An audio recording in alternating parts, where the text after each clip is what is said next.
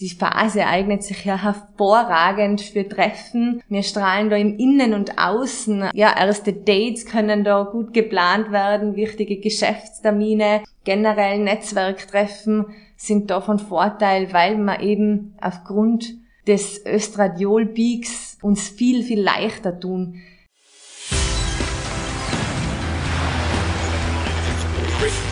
Gut zu wissen. Der Erklärpodcast der Tiroler Tageszeitung.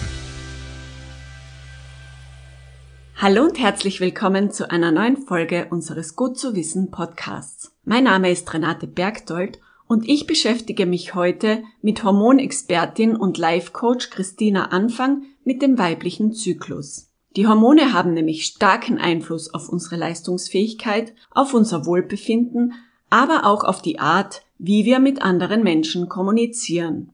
Die Tirolerin Christina Anfang weiß, wann der beste Zeitpunkt für ein erstes Date ist, wann man im beruflichen und sportlichen Alltag Höchstleistungen erbringen kann, was sich durch Schwangerschaft oder Menopause im weiblichen Körper verändert und wie man am besten mit Stimmungs- und Gewichtsschwankungen umgehen kann. Bevor wir aber näher in die Materie eintauchen, gibt es wie gewohnt fünf Fakten zum Thema, die gut zu wissen sind. Tendenziell sind viele Frauen in ihrer ersten Zyklushälfte aktiver als in der zweiten. Frauen geben sich in dieser Zeit auch femininer und fühlen sich ihrem Partner stärker verbunden.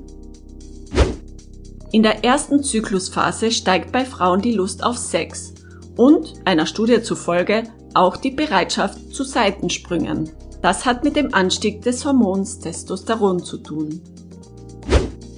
Die Fähigkeit von Frauen aus Belohnung oder den negativen Konsequenzen ihrer Handlungen zu lernen, verändert sich im Laufe des Menstruationszyklus.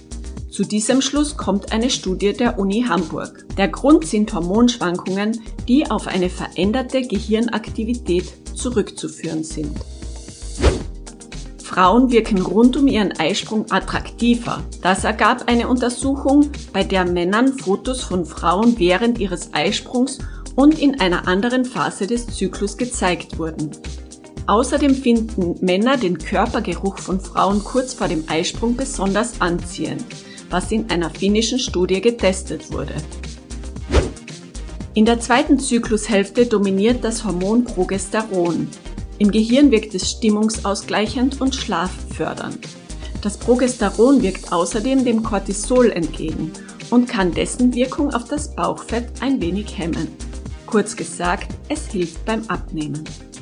Meine heutige Gesprächspartnerin Christina Anfang kann mir jetzt aber genauer sagen, welche Hormone im Lauf des Zyklus gebildet werden und was das für die Frauen bedeutet. Hallo und herzlich willkommen. Bei mir heute zu Gast ist Life Coach Christina Anfang. Du beschäftigst dich mit dem weiblichen Zyklus.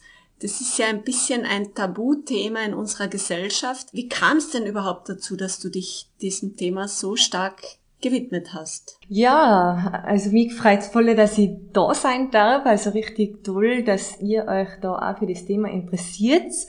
Weiblicher Zyklus, er betrifft uns ab der ersten Blutung sozusagen. Und ich als Lebens- und Sozialberaterin beschäftige mich gern mit Themen und vor allem war es dann für mich natürlich ja prädestiniert, weil ich sehr betroffen war. Ich bin mittlerweile Mama und da fängt man dann halt das erste Mal sehr darüber nachdenken an, wenn man einen Kinderwunsch hat weil da ist natürlich der Zyklus relevant für die Fortpflanzung und da habe ich dann einfach gemerkt, was die Hormone mit mir machen. Und da geht's dann natürlich in erster Linie darum, dass man die Hormone ausscheidet und hormonfrei wird, damit eben eine Einnistung stattfinden kann. Und ja, als Frau tauscht man sich dann natürlich auch mit anderen Frauen aus. Und mir war dann einfach bewusst, wie wenig Bewusstsein eben vorhanden ist. Also wie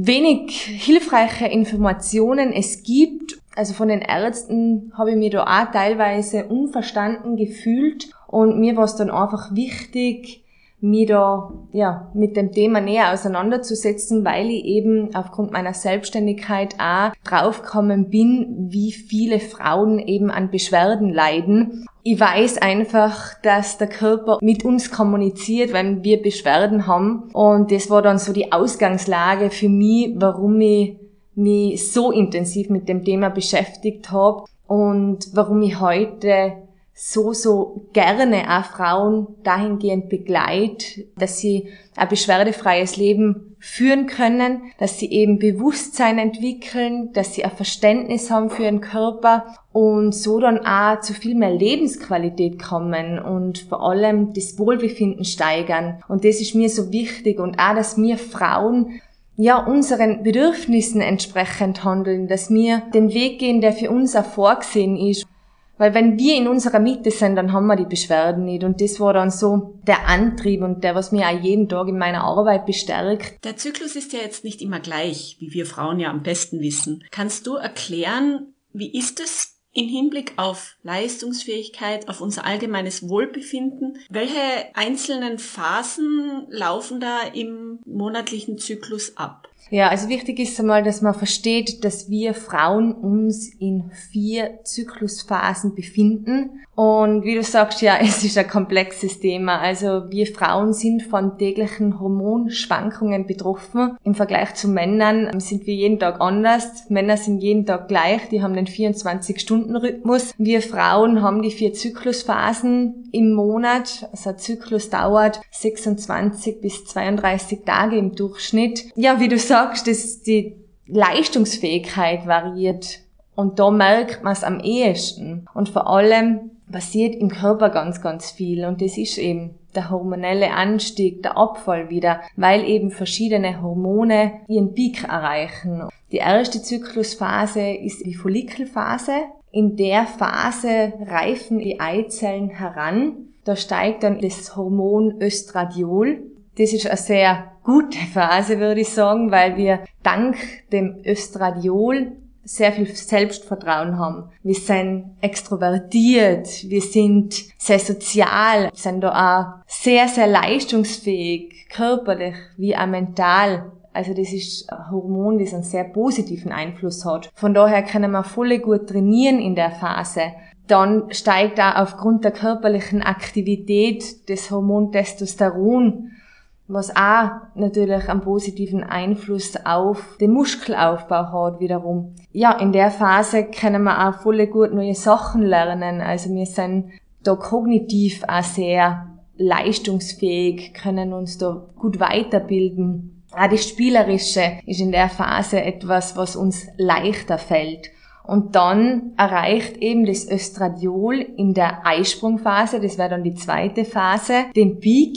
Und das ist auch eine Phase, wo wir sehr wettbewerbsfähig sind, wo wir auch sehr sozial sind. Die Phase eignet sich ja hervorragend für Treffen. Wir strahlen da im Innen und Außen. Ja, erste Dates können da gut geplant werden, wichtige Geschäftstermine, generell Netzwerktreffen sind da von Vorteil, weil man eben aufgrund des Östradiol-Peaks uns viel, viel leichter tun im Netzwerken. Das Sprechen gelingt uns leichter. Also von daher auch sehr gut. Und was passiert da körperlich? Das ist eben, dass das Ei springt. Also da sendet dann die Hirnanhangsdrüse, heißt es, im Kopf das Signal, dass die rundeste, reifste Eizelle springen soll.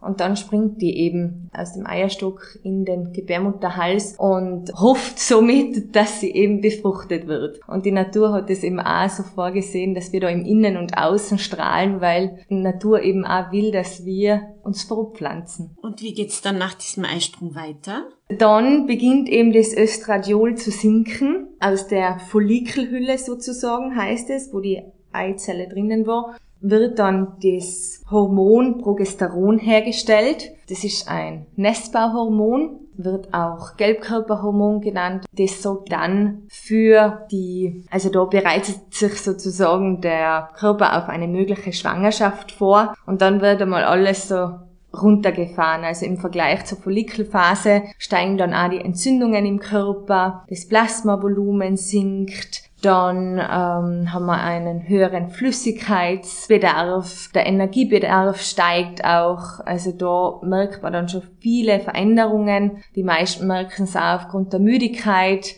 Man wird ein bisschen schlapper, ja, eher in sich gekehrt. Man will sich eher mal einkuscheln, eher mal zu Hause bleiben. Also man ist im Vergleich zu Phase 1 anders. Und auch die Leistungsfähigkeit im Sport ist eine andere, weil das Progesteron eben seine andere Wirkung hat. In der Phase 1 haben wir die anabole Wirkung, das heißt das Aufbauende und in Phase 3 ist eben eine muskelabbauende Wirkung aufgrund der hormonellen Situation. Und dann werden auch noch die Bänder in Vorbereitung auf eine mögliche Schwangerschaft gelockert. Also es ist wirklich ganz viel los im Körper und von daher auch der höhere Energiebedarf und den darf man dann natürlich auch erhöhen, was viele auch nicht wissen und da können dann eben auch Symptome resultieren. Also es sind über 200 Kalorien mehr Bedarf, was wir in Phase 3 eben haben. Und das ist sehr, sehr spannend, sich mit dem Thema da auseinanderzusetzen. Bleiben wir mal beim Sport. Man kann also Frauen- und Männersport in der Hinsicht gar nicht vergleichen, was ja viele tun, vor allem beim Leistungssport. Oder wie siehst du das? Ja, na, es ist so, dass wir Frauen anders trainieren sollten. Also die hormonelle Situation würde es verlangen. Ich habe selber die Erfahrung gemacht, wie viel leichter es gehen kann, wie viel mehr Energie man dann auch zur Verfügung hat, wenn man den körperlichen Bedürfnissen entsprechend handelt. Mir ist es aber absolut bewusst, dass eine Leistungssportlerin nicht immer die Zyklusphasen so planen kann, dass sie eben für den Wettkampf ideal sind. Und von daher ist es einmal mir so wichtig, dass das Zyklusbewusstsein eben gesteigert wird. Und auch wenn man die Wettkämpfe nicht danach planen kann, kann man im Training schon sehr viel machen und durch Ernährung auch zu wissen, dass ich beispielsweise in Phase 1 viel leichter ein Intervall machen kann oder auch viel leichter abnehmen kann. Das macht einfach was mit uns Frauen, weil sonst haben wir ständig das Gefühl, wir versagen oder wir, wir sind schlechter unter Anführungszeichen wie die Männer. Aber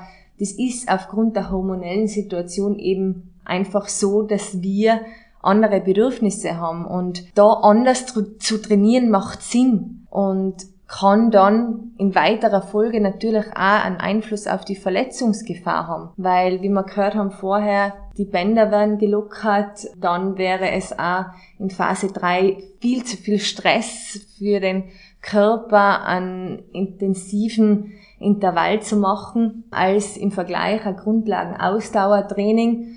Und wenn ich das weiß, dann kann ich da eben viel mehr machen. Und auch die Ruhepausen sind eben so wichtig. Aufgrund der Zyklusphasen in Phase 3 und Phase 4 eben das höhere Rückzugsbedürfnis und von daher können wir dann auch richtig gut regenerieren, um dann in Phase 1 wieder mit voller Kraft trainieren zu können und auch super Resultate zu erzielen. Also der Muskelaufbau in Phase 1 gelingt viel, viel besser aufgrund der anabolen Wirkung. Aber viele Sporttrainer ignorieren das, sowohl Männer als auch Frauen, muss man ja sagen. An weibliche Sportlerinnen kommt dann häufig der Tipp, nehmt doch einfach die Pille, damit ihr einen linearen Zyklus habt sozusagen. Wie schätzt du das ein? Ja, also ich habe mich auch mit sehr vielen ja, Sportlerinnen, Leistungssportlerinnen unterhalten schon dieses Jahr und für mich war das auch erschreckend, wie viele das machen, wie viele sich auch mit Selbstmedikation versorgen, um den Schmerzen standzuhalten.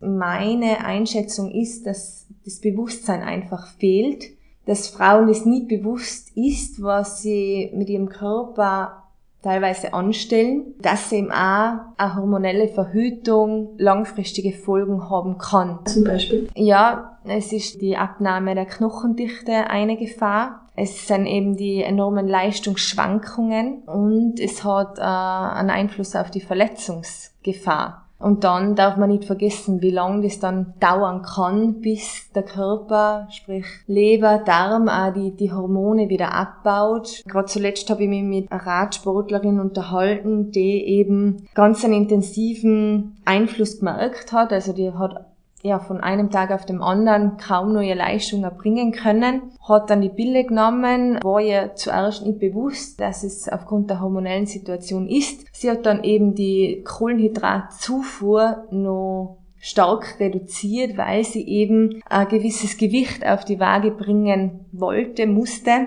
und hat dann eben überhaupt nicht mehr mithalten können mit dem Kader. Das war dann für sie sehr erschreckend, was dann auch wirklich beim Hormonstatus rausgekommen ist. Also wirklich, dass der sehr reduziert vorhanden war und als sie dann wirklich die Kohlenhydratzufuhr wieder angepasst hat, sich auch zyklusorientiert ernährt hat und auch die Hormone weggelassen hat, war sie dann wieder sehr gut leistungsfähig. Aber der Prozess, das dauert oft, ist vielleicht auch mit vielen Arztbesuchen verbunden. Oft ist auch vom klinischen Personal her das Bewusstsein vielleicht nicht unbedingt vorhanden und von daher ist meine Empfehlung eben, dass man sich da mal damit auseinandersetzt, weil eben die Schmerzen, was im Zusammenhang mit dem Zyklus auftreten, uns auf irgendwas hinweisen wollen. Und das ist eben so spannend, wenn man dann wirklich an gewissen Schrauben dreht, was dann möglich ist und wie sehr sich das Wohlbefinden steigert und wie sehr ich auch wieder einen Einfluss auf meine Leistungsfähigkeit haben kann. Und das ist halt die nachhaltigere, die gesündere Variante von Sport Sport, aber natürlich auch generell ein gesünderer Lifestyle, der uns Frauen langfristig sehr zugute kommt. Du hast vorhin die Gewichtsabnahme angesprochen, da haben viele Frauen bestimmt die Ohren gespitzt. Es ist ja ein gängiges Phänomen, dass man im Lauf des Zyklus zunimmt, abnimmt, sich schwer tut mit Abnehmen. Gibt es denn eine Möglichkeit, über die Ernährung zu steuern, dass diese Gewichtsschwankungen sich nicht so stark auswirken?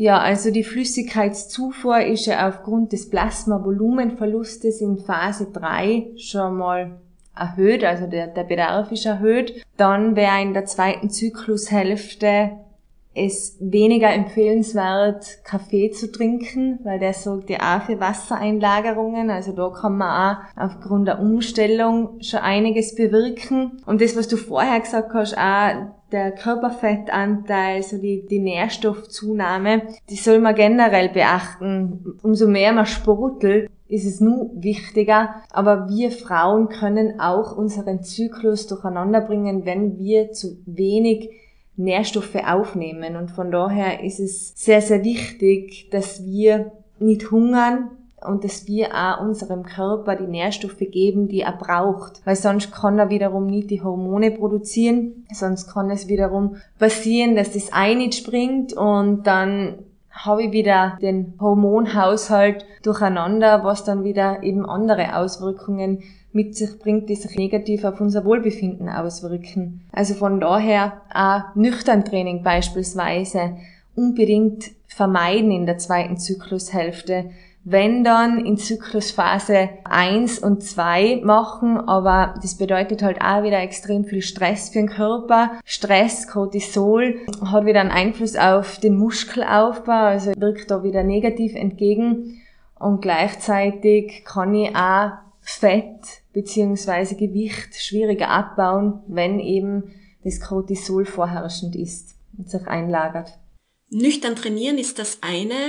Der große Trend auf der anderen Seite ist aber das sogenannte Intervallfasten. Laut Studien hat es für Frauen allerdings gar nicht so gute oder große Auswirkungen wie auf Männer. Stimmt das? Genau richtig. Also wir Frauen würden da auch wieder gegen unseren Körper arbeiten. Also wir haben eben andere Nährstoffbedürfnisse. Beispielsweise in Phase 1 da können wir unseren Körper mit antioxidativen Stoffen unterstützen. Also da ist es wichtig, viel frisches Obst, Gemüse zu sich zu nehmen, gesunde Fette, damit man eben auch die alten Hormone ausscheiden und gleichzeitig die Hormonproduktion ankurbeln, damit eben wieder die neuen Hormone gebildet werden können. Und wenn ich da jetzt nie drauf achte, dann kann ich vielleicht da schon ähm, das ein oder andere durcheinander bringen. Und wie wir vorher gehört haben, der höhere Nährstoffgehalt bzw. Kalorienbedarf, Energiebedarf in Phase 3 ist natürlich auch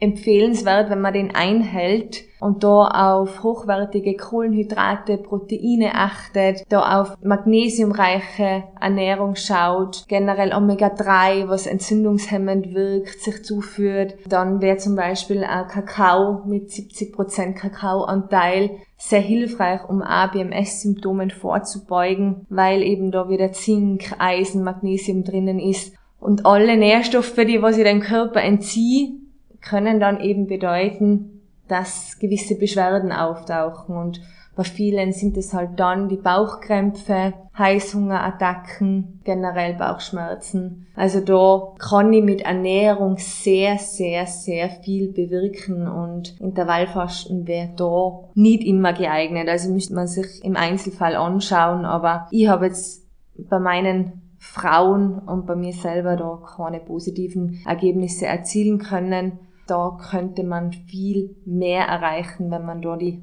hormonelle Situation betrachtet und so den Ernährungsplan erstellt. Wir haben jetzt ja schon viel über Zyklusphasen gesprochen, aber wie ermittelt man die einzelnen Zyklusphasen eigentlich? Wie weiß Frau, in welcher Phase sie sich gerade befindet? Nehme ich meine Zykluslänge und dividiere sie durch vier oder gibt es da unterschiedliche Schwankungen in den einzelnen Phasen? Da gibt es auf jeden Fall Schwankungen. Also die Zyklusphasen dauern auch nicht gleich lang. Also Zyklustag 1 wäre jetzt der Tag, an dem die Blutung eintritt. Die Blutung dauert bei den meisten drei bis fünf Tagen. Dann wäre die zweite Phase eben die Follikelphase. Die dauert circa sechs Tage. Die Eisprungphase dauert circa vier Tage und die Lutealphase dauert dann bis zu 14 Tage. Also so ungefähr kann man den Zyklus schon mal an Tagen darstellen und dann ist die Periode, quasi die Menstruationsphase gekennzeichnet durch die Blutung. Und dann gibt's aber verschiedene Möglichkeiten, wie den Zyklus tracken kann. Also es ist ein Temperaturanstieg, in der Eisprungphase von 0,3 bis 0,5 Grad, den ich ermitteln kann, indem ich die Basaltemperatur im Körper messe. Die steigt dann eben weiter an in der Lutealphase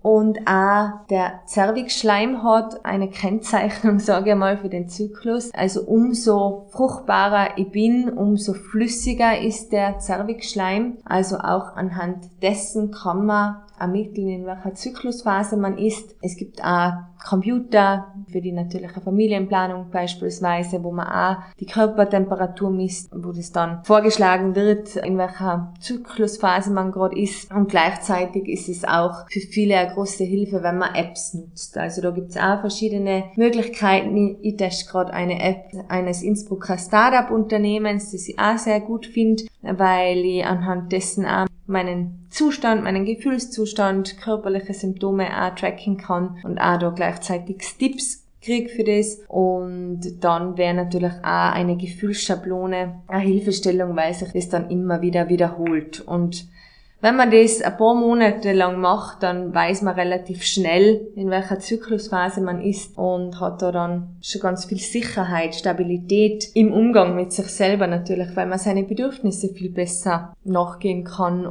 Du hast jetzt bereits erwähnt, dass es in den unterschiedlichen Phasen einen erhöhten bzw. auch verminderten Energiebedarf gibt für den weiblichen Körper. Wie schaut's denn mit den Nährstoffen aus? Ist auch hier eine Veränderung des Nährstoffbedarfs in den einzelnen Phasen erkennbar? Ja, wie gesagt, also die Lutealphase hat einen höheren Energiebedarf. Also da kann man den Kalorienbedarf erhöhen, aber bitte durch ja, hochwertige Proteine, Kohlenhydrate, auch stärkehaltiges wäre da sehr gut, weil das wieder das Serotonin beinhaltet. Das Serotonin wäre auch das Glückshormon und das kann natürlich auch auf Stimmungsschwankungen wieder einen positiven Einfluss nehmen. In der Follikelphase kann ich sozusagen besser einmal den Energiebedarf reduzieren.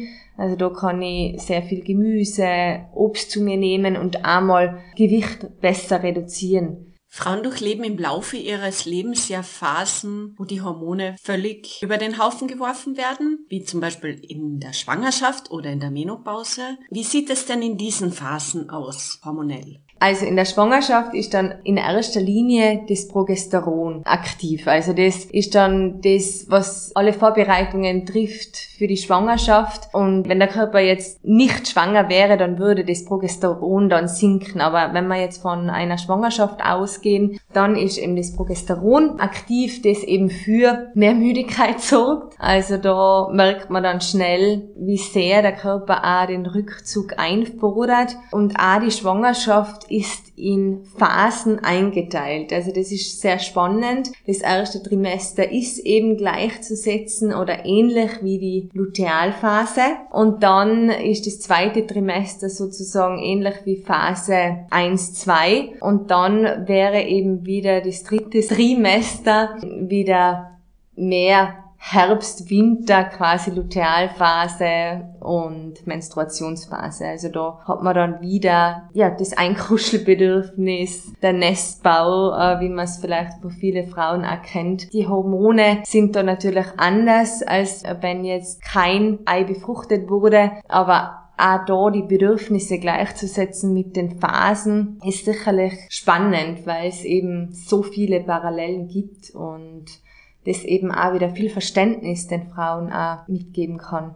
Viele Frauen hören in dieser Phase dann von ihrem Arzt aber, dass sie sich gar nicht mehr so viel sportlich betätigen sollen. Wie siehst du das? Ja, die Bänder sind natürlich gelockert, also die Verletzungsgefahr kann da natürlich größer sein. Sport zu machen ist sicherlich empfehlenswert, also das auf jeden Fall, aber man sollte vielleicht mit Kraftsport eher vorsichtig sein. Also man sollte jetzt nicht, wenn man das nie gewohnt war, mit Gewichten zu trainieren, dann macht es jetzt wenig Sinn, das in der Schwangerschaft zu starten. Aber wenn ich immer meine Kraftausdauer-Trainings gemacht habe, dann kann ich auch mit Gewichten sozusagen arbeiten, aber ich soll halt auch gut auf meinen Körper hören und wenn ich spezielle Sportarten mache, dann macht es immer Sinn, das nochmal mit dem Gynäkologen abzusprechen. Also da würde ich immer auf den ärztlichen Rat pochen und ganz gut immer auf den Körper hören.